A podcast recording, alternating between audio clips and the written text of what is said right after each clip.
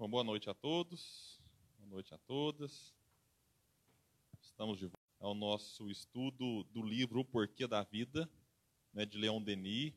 A gente sempre tem reforçado, sempre tem frisado e insistido no ponto de que esta obra, publicada em 1885, é, é um livro que a gente continua indicando para todos aqueles que querem entender, pelo menos de maneira bem introdutória, o que é o Espiritismo. A gente, claro, não deve desprezar e ignorar a orientação de Allan Kardec para que nós comecemos pelo livro O que é o Espiritismo, que é um livro escrito por Allan Kardec, muito bacana, muito bom, em que o codificador coloca ali, digamos que um, um diálogo dele com um padre, em que o padre questiona as, os aspectos religiosos que ele negava na doutrina, questão de céu, de inferno, de demônio, de Deus. Kardec coloca o diálogo dele com um crítico, que é aquele que só quer criticar, e com um cético, que é aquele que duvida de tudo. Então é um livro que a gente deve também recomendar. Mas, né, como muita gente gosta do livrinho fininho, do livrinho rápido de se ler, o Porquê da Vida continua sendo uma ótima indicação para quem não é espírita, para quem está chegando agora no Espiritismo e até para quem já é há vários anos. Porque eu já sou espírita há sete anos e já li este livro umas, sei lá, talvez umas dez vezes. E todas as vezes que eu leio ele para fazer uma palestra, para fazer um estudo, eu sempre encontro uma reflexão diferente.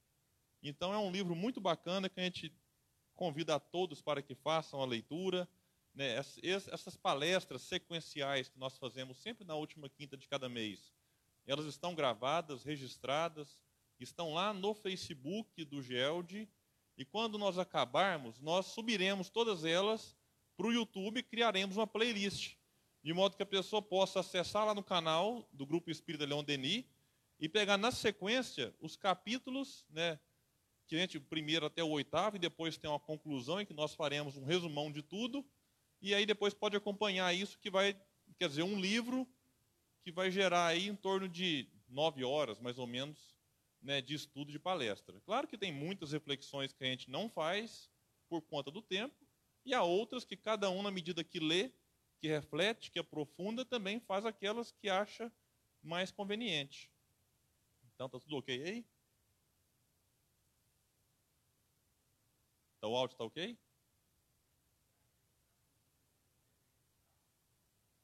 Vou ter que repetir essa palestra de novo, hein? Bom, esse capítulo 5, chamado, intitulado por Leon Denis, As Vidas Sucessivas, ele, curiosamente, quando você lê o título, você fala assim, nossa, Leon Denis vai falar só de reencarnação.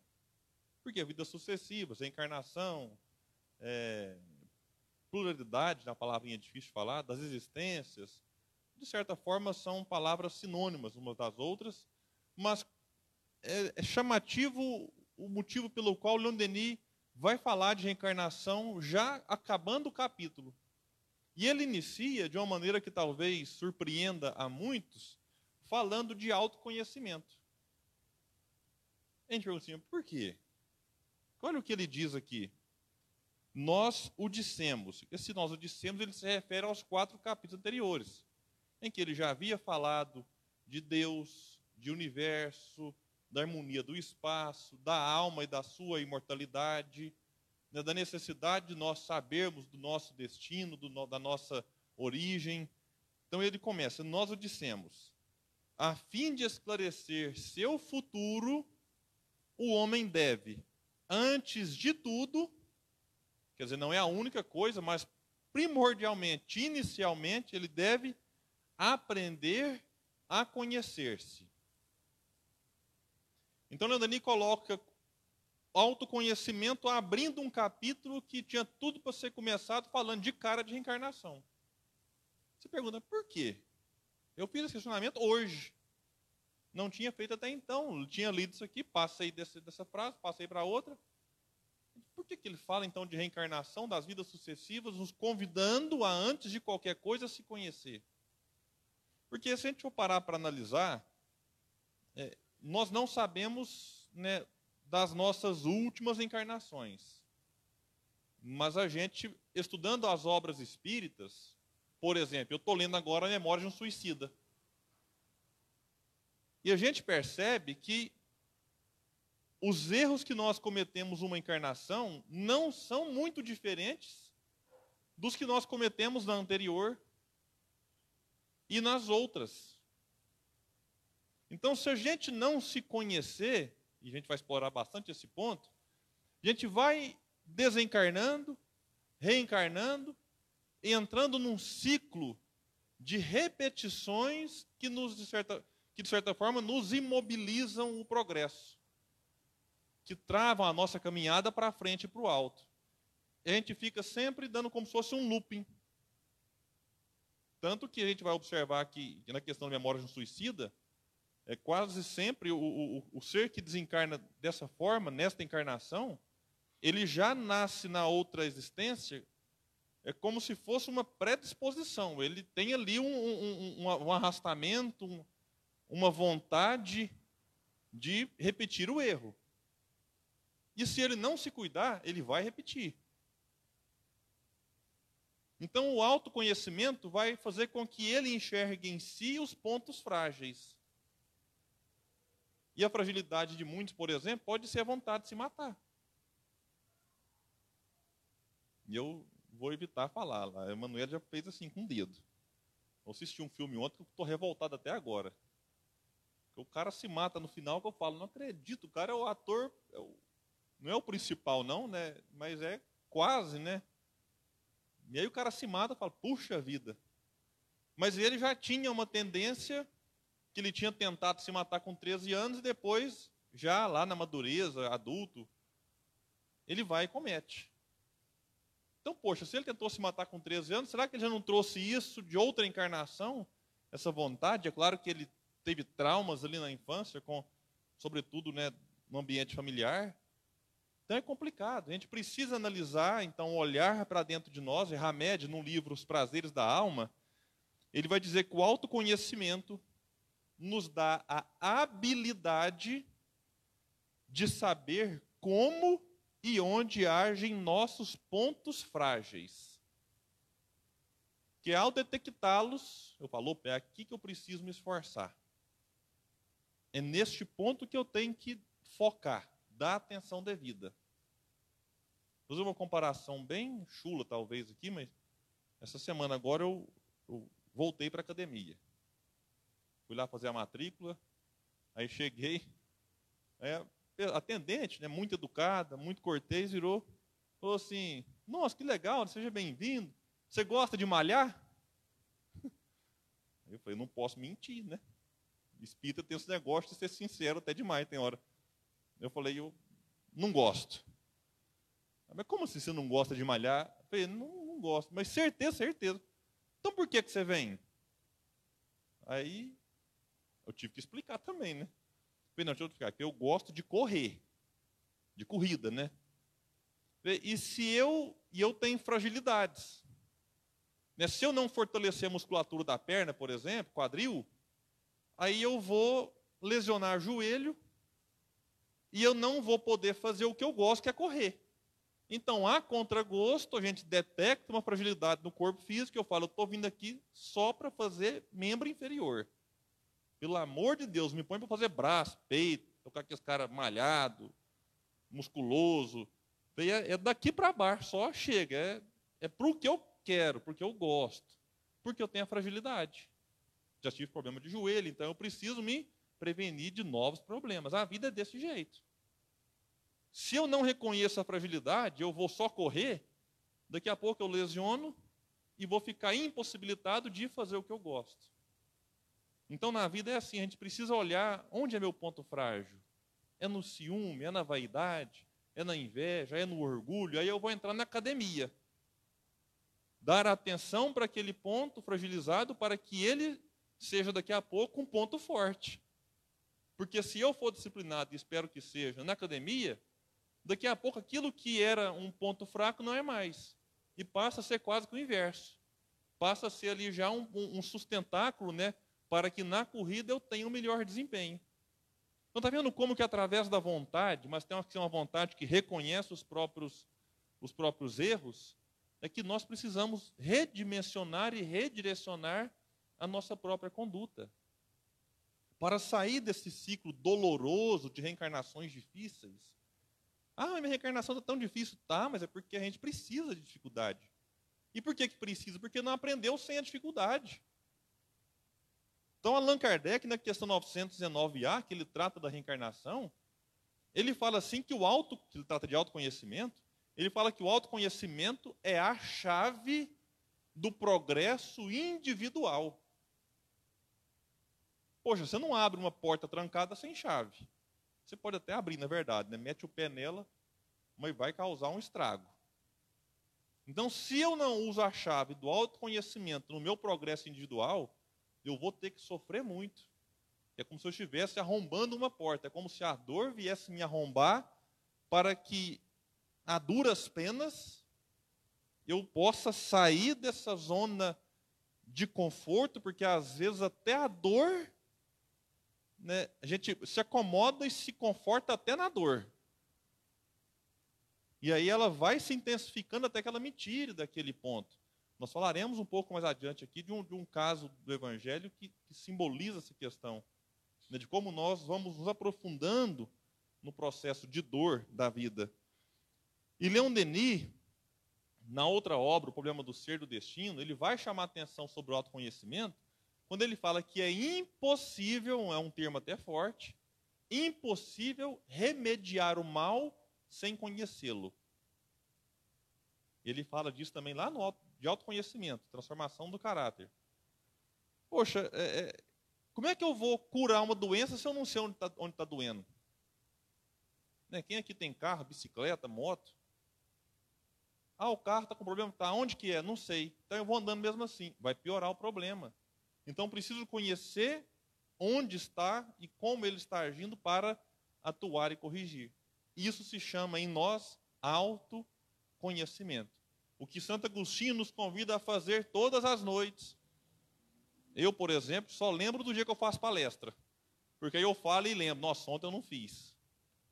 Mas a proposta dele é que a gente analise como foi o dia, onde nós agimos de maneira equivocada com a vida, e ao detectar esse momento, analisar se isso me faz bem ou me faz mal. E quando eu vejo, quando eu detecto, eu registro aquilo na minha mente, e quando eu for repetir no outro dia, eu tenho mais forças para evitar e me conter. Agora, se eu vou no automatismo, eu vou repetindo aquilo. Sem perceber que muito do que eu faço magoa as pessoas. Fere a vida, fere a natureza. Ele usa um termo lá na questão 919 de que fere Deus.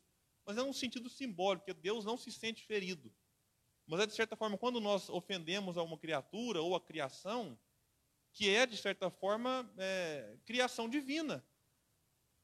Então é necessário fazer esse mergulho para dentro. E Hamed, no mesmo livro, no mesmo capítulo, ele vai dizer o seguinte: não somos necessariamente aquilo que parecemos ser.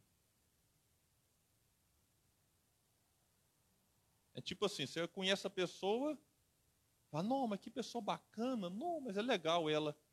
Só quem está conhecendo aqui é quase que uma fotografia da pessoa. Ela não é aquilo. Kardec coloca numa questão quando trata é, de relacionamento conjugal, né, de que é convivendo com a pessoa que nós realmente saberemos quem ela é. Então, na convivência, que a gente vai percebendo de fato quem é o outro. Mas a gente não é aquilo que aparenta ser nem no sentido positivo, nem negativo. Porque tem pessoa que eu olho e falo, não, mas pulando ali, hum, é... nossa, mas não vale nada. Não, mas é, é chato. Mas se eu conviver um pouco com ele, eu vou desfazer aquilo e não, mas até que não é tão ruim assim. É uma pessoa boa. Né? Faltava eu conhecê-lo. Faltava me aproximar mais. Acontece demais. A gente cria ali uma, um pré-julgamento, um pré-conceito, e ao conhecê-la, desfaz aquilo. Tem muito disso. E ao contrário, em que nós endeusamos alguém antes de conhecer, né, criamos uma expectativa, isso vale para relacionamento conjugal, para amizade, profissional. e ao se aproximar percebe que ela não é aquilo que eu achava que fosse. Isso acontece muito em fase começo de namoro. Que começo de namoro, tudo mil maravilhas, né? E às vezes a gente chega para a sogra para o sogro e é só elogio. Ah, não, mas a sua filha, o seu filho, mas que bênção. Nossa, eu estou amando demais. Não é só alegria. E aí a mãe, mas o pai que conhece, né, lidei, né, sabe dos pontos frágeis, porque o pai e a mãe sabem melhor que a gente, e só pensa, né, não fala para não estragar o namoro, mas quem te conhece te compra, né? Leva para você, né? Leva para você ver o que, que você vai experimentar. Mas não fala porque está louco para se ver livre do filho e da filha também, que já não aguenta mais. E de fato é na convivência que a gente vai conhecer um ao outro. E aí Hamed continua dizendo que o autoconhecimento é a capacidade inata, que a gente já nasce com ela, que nos permite perceber de forma gradativa tudo o que necessitamos transformar. Esse gradativo é interessante, a gente tem pressa. A gente fica ansioso por transformar-se rápido. E às vezes se revolta. Ah, mas eu falhei de novo. Ah, mas eu errei de novo. A coisa é lenta. Até porque a gente. Qual a nossa idade espiritual? Alguém consegue dizer? Porque a idade do corpo eu sei. Mas a idade do espírito? Quantos milênios o espírito está passando por encarnações, às vezes desastradas, às vezes já mais equilibradas, às vezes de sucesso espiritual. Mas quanto tempo tem isso? E ao mesmo tempo amplia o autoconhecimento, a consciência sobre nossos potenciais adormecidos, a fim de que possamos vir a ser aquilo que somos em essência. Então, o autoconhecimento nos possibilita ampliar o olhar sobre o erro que é o nosso lado sombra, mas ao mesmo tempo ampliar o olhar sobre os acertos. A gente tem que sair daquela zona também de que, ah, eu só erro, ah, eu não presto para nada, ah, mas eu não devia ter nascido. Poxa, mas o que eu faço de bom? E o que eu faço de certo? Então, quando eu me conheço, aí eu encontro meios de ampliar as minhas potencialidades, para que eu venha a ser né, aquilo que eu já trago em essência. E a grande pergunta é: o que nós trazemos em essência? Ou qual é a nossa essência? E a gente agora vai para outro livro. A gente saiu de Leão Denis, foi para Hamed, e agora vamos lá para Emmanuel, num livro chamado Fonte Viva. Muito bacana esse livro, capítulo 30, intitulado Educa, em que Emmanuel comenta um versículo, uma passagem, uma frase de Paulo aos Coríntios, na sua primeira epístola aos Coríntios, em que diz: Não sabeis vós que sois o templo de Deus e que o Espírito de Deus habita em vós? Então, Paulo fala assim: Meus irmãos né, de Corinto, vocês não sabem que vocês são um templo de Deus? Então, a pessoa às vezes chega para o outro e fala assim: Meu irmãozinho, onde é que eu encontra um templo de Deus? A pessoa fala assim: não, conheço o Gelde. Lá é um templo de Deus. Ou eu conheço a igreja batista, católica, um templo budista, um terreiro. Lá é um templo de Deus. Paulo fala que não. O templo de Deus somos nós.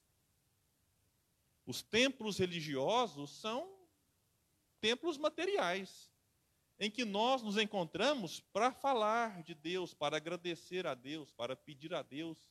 Mas ele fala que é nós é que somos templos divinos e que Deus habita em nós. E aí Emmanuel pega essa fala e vai explicar, dizendo várias coisas dentre elas.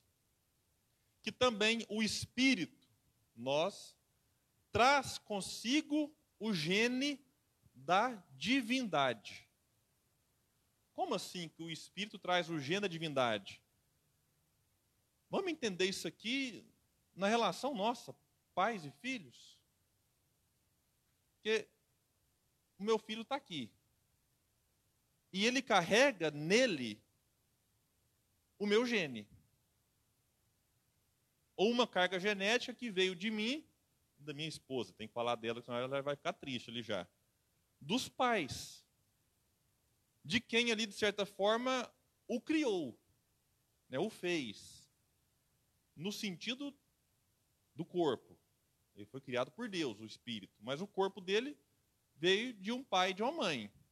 Então ele traz dos pais uma carga genética. Assim como eu trago uma carga genética dos meus pais. Inclusive semelhanças. Em que a gente olha para o meu filho e fala: Nossa, como você é lindo, a cara do pai. Porque. É, é verdade, né? E a gente tinha que olhar para o outro e falar assim: Nossa, Michel, que lindo que você é, a cara de Deus. Porque o Michel, não parece, mas ele tem gene divino ali. Mas não é só ele, todos nós. É porque a pergunta é: quem nos criou? Agora não falo mais corpos, mas quem nos criou enquanto espíritos? Não foi Deus? Então, se a gente, né, matéria, transfere para outra matéria genética, por que, que Deus, o Criador, não transferiu para nós a sua essência? Está difícil entender? Deu para entender assim, a, a, grandeza que é essa questão da, da gente saber que tem dentro de cada um de nós né, centelha divina de verdade.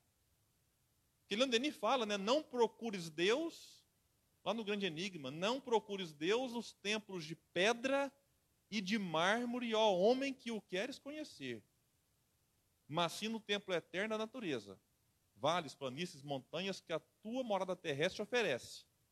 E ele complementa dizendo: e se queres encontrar Deus, né, encontrarás na tua consciência, que é um local sagrado em que se encontra a centelha divina. Então, ao nos criar, Deus colocou em nós o seu gene. E Deus é o quê? Deus é ódio? Deus é mágoa? Deus é ira? Como nos foi apresentado de maneira equivocada nas interpretações equivocadas do Velho Testamento? Não, Deus é amor. Então a nossa essência é uma essência de amor. E aí continua Emmanuel dizendo que Deus está em nós quanto estamos em Deus. Eu vou avançar um pouco aqui. E ele fala que mas, aí tem um mas, né? Quando tem um mas, gente, é tipo assim, se prepara, que lá vai vir bucha. Para que a luz divina, e eu vou explicar esse antes desse mas aqui, porque a gente às vezes olha para o outro e fala assim, mas não é possível que ele tem Deus.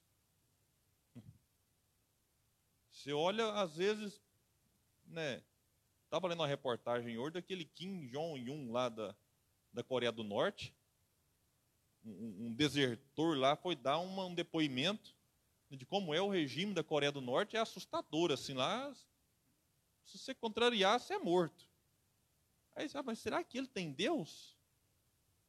Aí vai colocar aqui, mas, para que a luz divina se destaque da treva humana, é necessário que os processos educativos da vida nos trabalhem no empedrado caminho dos milênios então, se a gente for analisar a vida desses grandes nomes da atualidade, os espíritos que fizeram belos trabalhos, como por exemplo Jerônimo Mendonça, vou citar um aqui porque já desencarnou e aí já tem alguns livros que falam de encarnações passadas dele. Mas a gente olha para Jerônimo Mendonça assim, não, tadinho, né? Com a encarnação toda ali, né, dos 20 anos até os 50 deitado numa cama, dos 30 para frente cego dos dois olhos, problemas cardíacos. Poxa, mas né? Mas sabe o que ele já foi? Ele foi um homem que curiosamente ficava numa, numa embarcação, num navio, em que ele tinha tudo nas suas mãos. Mandava e desmandava. E qual que era a posição que ele ficava nessa encarnação, mandando e desmandando? Deitado numa cama em que as pessoas ficavam ali o agradando, colocando tudo como ele queria, e qualquer descontentamento ou suspeita de que ele ia falar, mas será que o fulano está fazendo isso ou aquilo? O que, que ele fazia? Mandava matar e jogar no rio. Simples. Aí a pessoa olha para aquele homem malvado e fala, mas não é possível que ele tem Deus no coração, que tem nele a centelha divina. Tem. É porque às vezes para que essa centelha fale mais alto do que as luzes, do que as trevas que há em nós, são necessários séculos, milênios, encarnações. Vai vir um livro aí, em abril, chamado Liberdade e Renovação. Escrito por Leon Denis. Lá no, no início do século XX, agora foi traduzido e, e vai virar lume aí. E eu vou me segurar para não falar mais do que eu devo. Mas eu li um capítulo lá, eu falei, mas não é possível que Leon Denis fez isso. Então a gente vai analisar assim, o, a história dos personagens antes deles serem aquilo que nós conhecemos.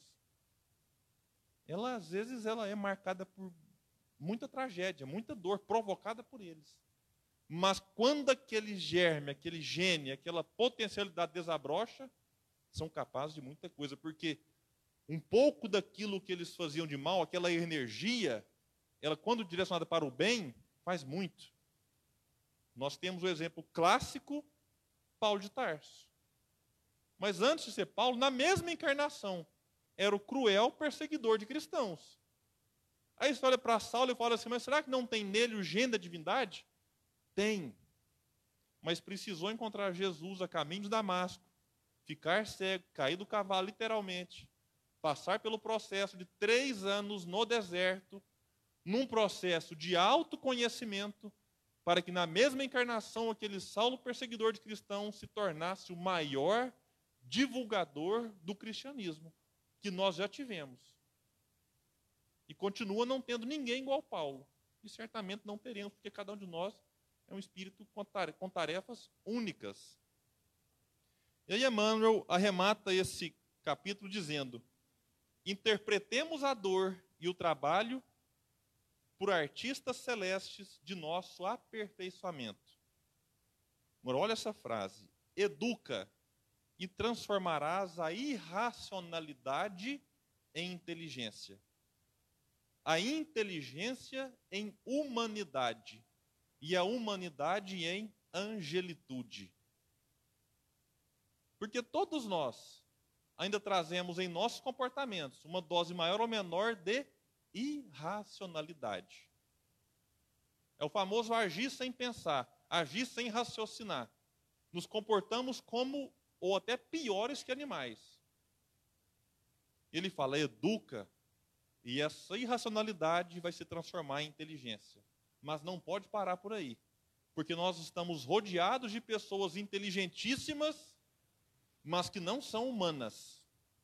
E que usam da sua inteligência para prejudicar seres humanos. E ele fala: educa a humanidade e a transformará em angelitude, que é o nosso objetivo final. Sermos anjos. Todos nós seremos anjos. Então a música que fala, né? Um dia todos nós seremos anjos, né? O Demir está mais perto. Tem, tem, tem que ressaltar sempre isso, né? O Quincas está bem longe bem longe. Se sabemos que o Senhor habita em nós, aperfeiçoemos a nossa vida a fim de manifestá-lo. É quando a gente olha, quando Paulo falava, né? A gente já não é mais, né?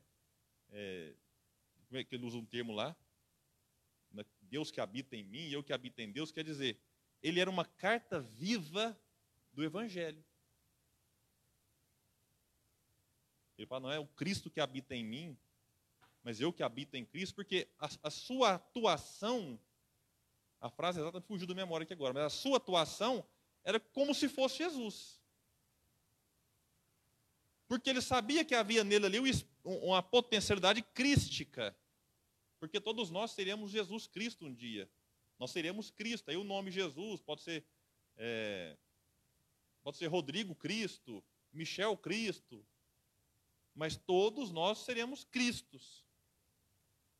Então cabe a cada um de nós deixar com que esse lado se manifeste o quanto antes. E Leon Denis então prossegue dizendo que para caminhar com segurança é preciso saber para onde se vai. É conformando seus atos às leis superiores que o homem trabalhará eficazmente no seu melhoramento e no meio social.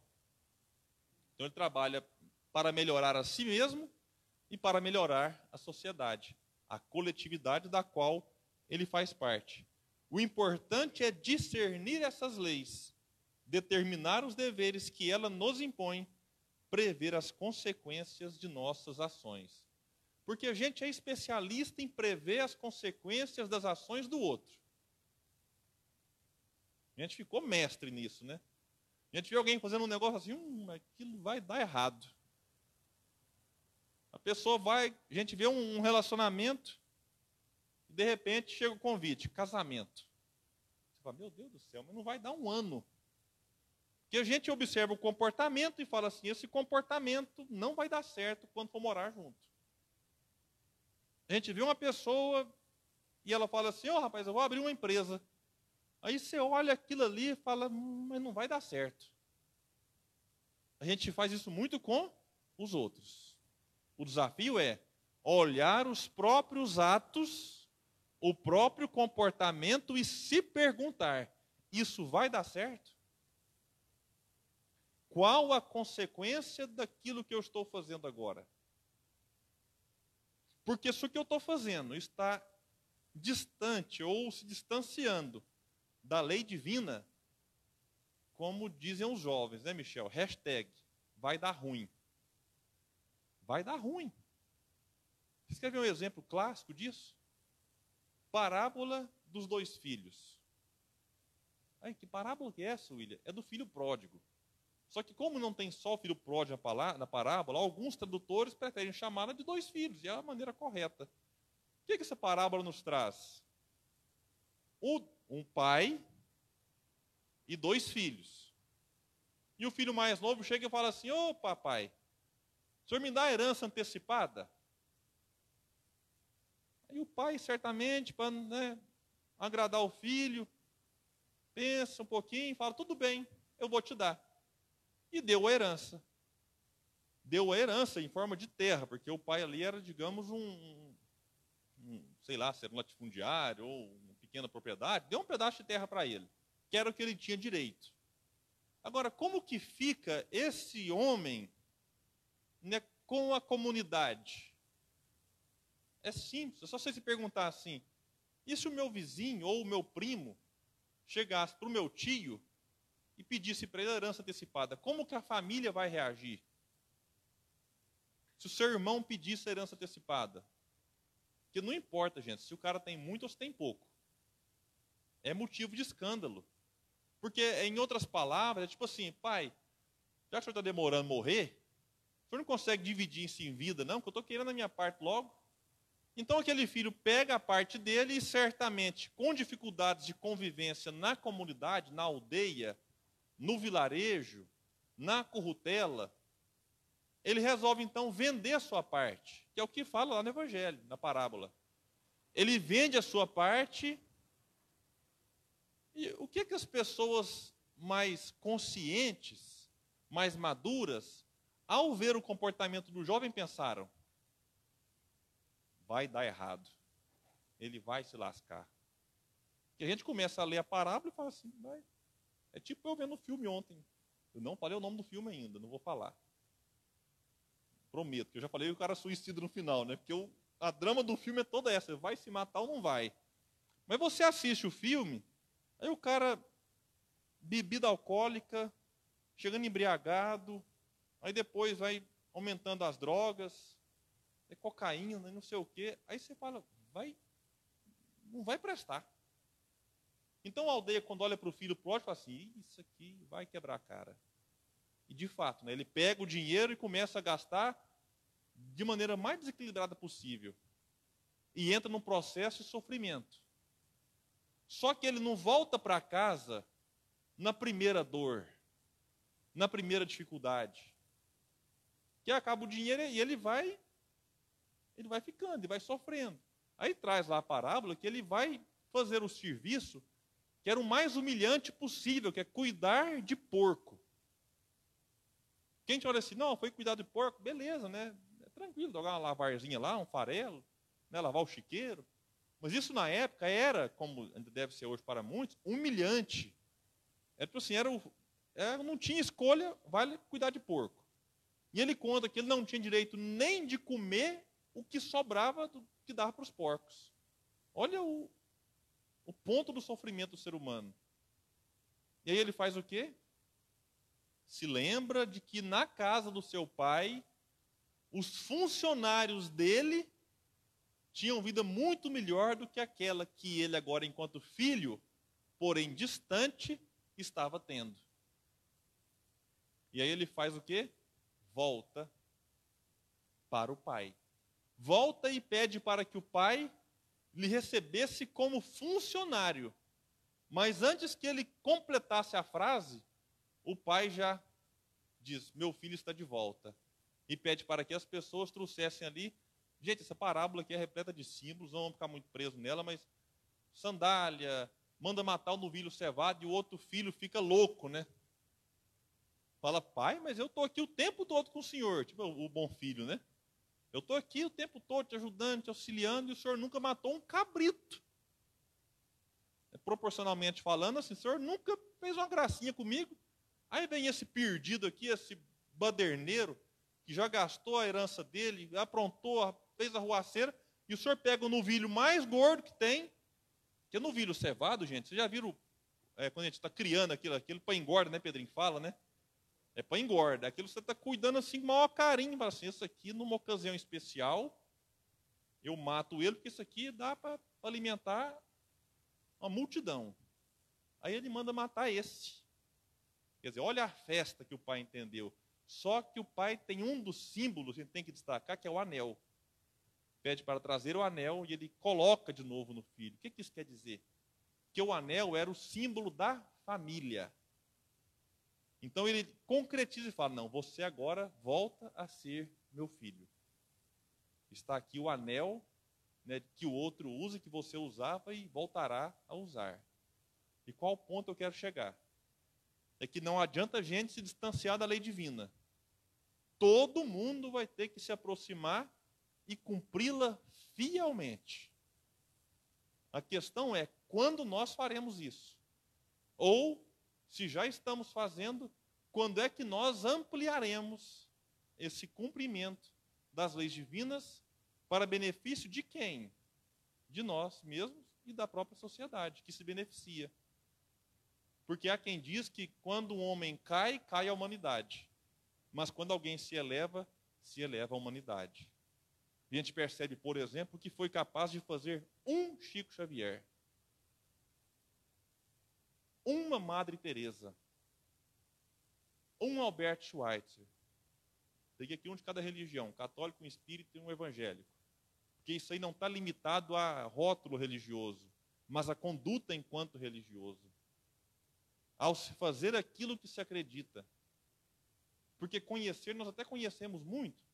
Então eu falo assim, ah, irmão, nunca li a codificação de Kardec toda, mas já conhecemos muito. Nos falta agora é ter a vontade, fazer esse esforço necessário para que as lições do Cristo se manifestem através de nós, que é o que nos convida Leon Denis.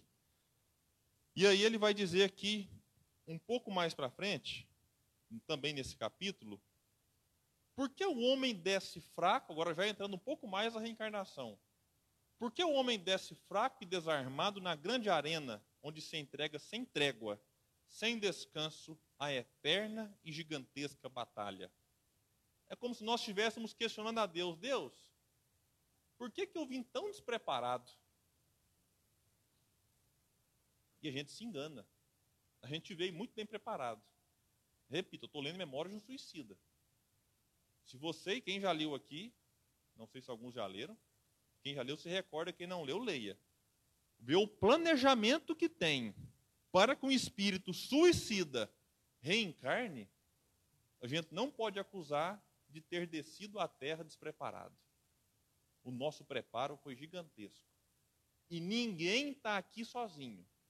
Todos temos companhias de espíritos mais evoluídos do que nós. Olha, eu estou me vendo, né? Norma deu, deu tilt aí? Mas por que, que deu tilt ali? Vamos entender aqui agora. É que este globo da Terra é apenas um degrau inferior da escala dos mundos. Então, mundo de prova e expiação é isso aí. Toda hora você vai ter uma surpresa desagradável. Nossa, William, mas que agourento está na palestra hoje. Nossa, está muito pessimista, credo. Vamos falar coisa boa, vamos falar para cima. Gente, infelizmente, né, a, proposta espírita não é só fazer que alta ajuda, de ficar, ah, você vai conseguir, você é 10. É, você vai conseguir, você é 10. Mas eu preciso encarar a realidade. Porque a gente tem dificuldade de encará-la. Tanto é que os livros mais vendidos são livros de autoajuda. Vai ficar adorando a pílula, vai fazer de conta que o planeta é só alegria, é um parque de diversão, você vai, mas até parque de diversão tem dificuldade, né, gente? Você vai no parque de diversão, tem momento de tristeza também. Então, o que o Denis fala o seguinte: o mundo é um dos primeiros, né? Tem um primitivo e tem um nosso. E aí a pergunta é: que tipo de espírito habita esse tipo de mundo? Espírito muito evoluído? Não. Espírito pouco evoluído. Inclusive nós mesmos. E Leon Denis diz: nela apenas residem espíritos infantis. Quer dizer, almas recém-nascidas para a razão. Então, estamos, Emmanuel vai dizer que nós estamos mais próximos da origem do que do destino final. A gente está mais perto da criação, quer dizer, há em nós mais né, do nosso último estágio, aí, o animal, do que do anjo mas já temos comportamentos de anjo, sabia, Michel? Sim. Quando a gente se dispõe a fazer o bem, a amar, é o que o anjo faz. Só que quando a gente atende às paixões da carne, do corpo, aí nós demonstramos o nosso lado ainda muito material, muito apegado à animalidade que ruge em nosso peito. E Leon Denis fala que a matéria domina como soberana no nosso mundo ela nos curva sob seu jugo, limita nossas faculdades, detém nossos impulsos para o bem. Quer dizer, a matéria ainda é um empecilho para que nós progridamos mais rápido, só que nós precisamos dela. William, mas Leon Denis escreveu isso aí quando? 1885. E ele falava que a matéria nos dominava. E olha que naquela época não tinha rede social. Porque vocês querem ter um exemplo se a matéria nos domina ou não? É, você está num lugar navegando tranquilo, de repente o Wi-Fi cai. Aí você vai para 3G, 3G cai. Como é que fica o nosso humor sem internet? Matéria. Eu tenho feito um, um, um esforço hercúleo de todo santo mês ir para uma fazenda e lá não pega nem telefone. A gente fica lá dois, três dias. Gente, mas não é fácil, não. Na última vez nós inventamos de conhecer uma cachoeira. Vamos conhecer uma cachoeira? Vamos. Mas qual que era a esperança? A gente no caminho para a cachoeira, tem algum local um pouco mais alto, pegasse um sinalzinho, pelo menos fraquinho, sabe? Porque toda hora que pega um sinal fraco, pelo menos chega a mensagem. Você, o que aconteceu aqui agora? A gente foi jantar num hotel lá. O que, que é a primeira pergunta que você faz? Qual é o Wi-Fi? Meu WhatsApp, de vez em quando, entra em pane. De prova expiação, tecnologia, de vez em quando anuncia, e, ah, o WhatsApp ficou meia hora fora do ar. A gente quase fica louco. Como não é possível? Esses dias limitaram agora aí, só pode compartilhar, encaminhar a mensagem para cinco de uma vez, né? Eu estou triste, porque eu vou divulgar os eventos nossos do Jorge aqui só cinco. E a gente revolta, fica brabo e fica mal-humorado. Porque isso é matéria nos dominando.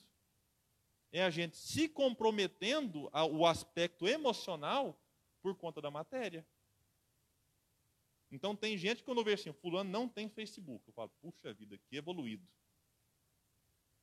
Não tem Instagram. Mais ainda, né? E não tem WhatsApp. Eu falo. Aí eu me vanglorio de ter a minha agenda de palestras fora do telefone.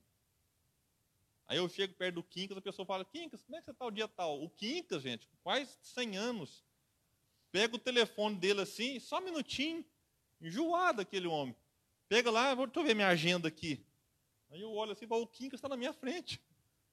A pessoa me chama, eu tenho que falar só um minutinho, eu tenho que abrir meu notebook. Se meu notebook der um pau, eu estou enrolado, eu vou ter que postar no Facebook. Onde eu tenho palestra agendada, porque eu não sei mais onde é que a minha agenda se perdeu. Então, a gente tem que tomar cuidado para usar a matéria com consciência, né, dominar a matéria e não deixar com que a matéria nos domine. É um joguinho de palavra, mas que faz toda a diferença na nossa encarnação. E Leon Denis, falando mais de reencarnação, vai dizer que a imortalidade, é a tela da matéria aqui, pronto. A imortalidade semelhante a uma corrente sem fim. Imagina uma corrente sem fim. Aí você olha para a corrente assim, você ela vai, ela se estica até onde você consegue enxergar e você não consegue entender onde ela vai acabar, porque na verdade ela não vai acabar. Desenrola-se para cada um de nós na imensidão dos espaços.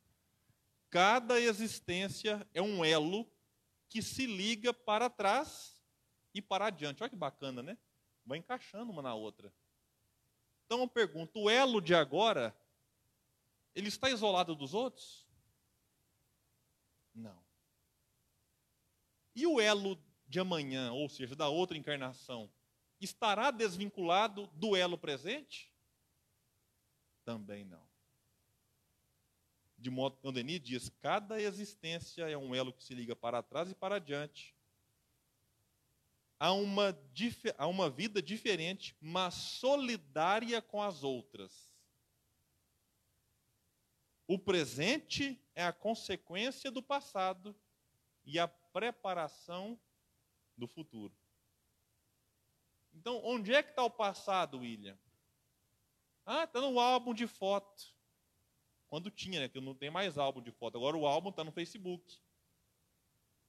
Tá, eu vou ali ver meu passado. Não, meu filho, o passado está aqui dentro. O passado não está fora, ele está dentro. E muitas vezes se manifestando. Que é aquilo que Paulo falava do homem velho. Que nós precisamos nos despir. Né? Deixar com que esse passado ruim fique no passado. E que agora eu possa me revestir do que Paulo falava do homem novo mas há uma solidariedade em que a gente precisa, inclusive, ser grato pelo homem velho. Ser grato por tudo que já fizemos. Como diria o Chico, né? É tudo que eu fiz contribuiu para que eu chegasse até agora. Então não é lamentar pelo passado. Porque nós espíritas, inclusive, falo por mim, chegamos à doutrina quase sempre pela dor, que faz parte de nós. Como é que eu vou maldizê-la? Então, tudo faz parte, está tudo encadeado, tudo é solidário, de tal modo que temos que desenvolver a gratidão por tudo, pelo que nós já fizemos de bom e pelo que já fizemos de ruim. E sobre reencarnação, né, tem uma frase que eu achei essa semana, que eu achei bacana, do Krishna. É, ele diz: Chorarás se te disserem que o homem recém-falecido é como o homem recém-nascido? É meio confuso, né? Chorará se te disserem que o homem recém-falecido acabou de morrer. Falou, coitado, né? Ele fala, é como o homem recém-nascido. Acabou de nascer. É, que beleza, né? A gente fala beleza para um e coitado do outro. Ele explica, o fim do nascimento é a morte. Então todo mundo que nasce vai o quê? Morrer. Né? Repito, o Quincas está perto. É o mais próximo de nós assim que vai acontecer. Então nasceu, você vai morrer. Você pode ter certeza. Agora, outra certeza você tem. Você morreu, você vai ter que nascer. Porque ele fala que o fim do nascimento é a morte e o fim da morte é o nascimento. Tal é a lei. Até quando, William? Até você virar espírito puro. Que hora você virar espírito puro, você não precisa mais reencarnar. Ah, mas ainda assim não reencarna? Reencarna, se você quiser. Em caráter de missão, assim. Como foi Jesus. Não precisava reencarnar mas aceitou vir aqui num corpo de carne e osso, como o nosso mesmo assim. Não vamos iludir com esse negócio de corpo fluídico, não. É corpo de carne e osso, é bonitinho. E Kardec explica, fala, olha, você está entrando em polêmica agora, mas tem que entrar de vez em quando mesmo. Eu tenho que ligar o modo polêmica para que a gente precisa de vez em quando. Porque Kardec explica na Gênesis. Se Kardec explica na Gênesis, a gente tem que perder o medo de falar disso. Porque se Jesus não tivesse reencarnado ou encarnado né, questão de palavras aí, ele não reencarnado porque foi uma encarnação só. Se ele não tivesse encarnado num corpinho de carne e osso, passado pela barriguinha da Maria, nascido um parto normal, como nós, tudo que ele viveu teria sido uma farsa.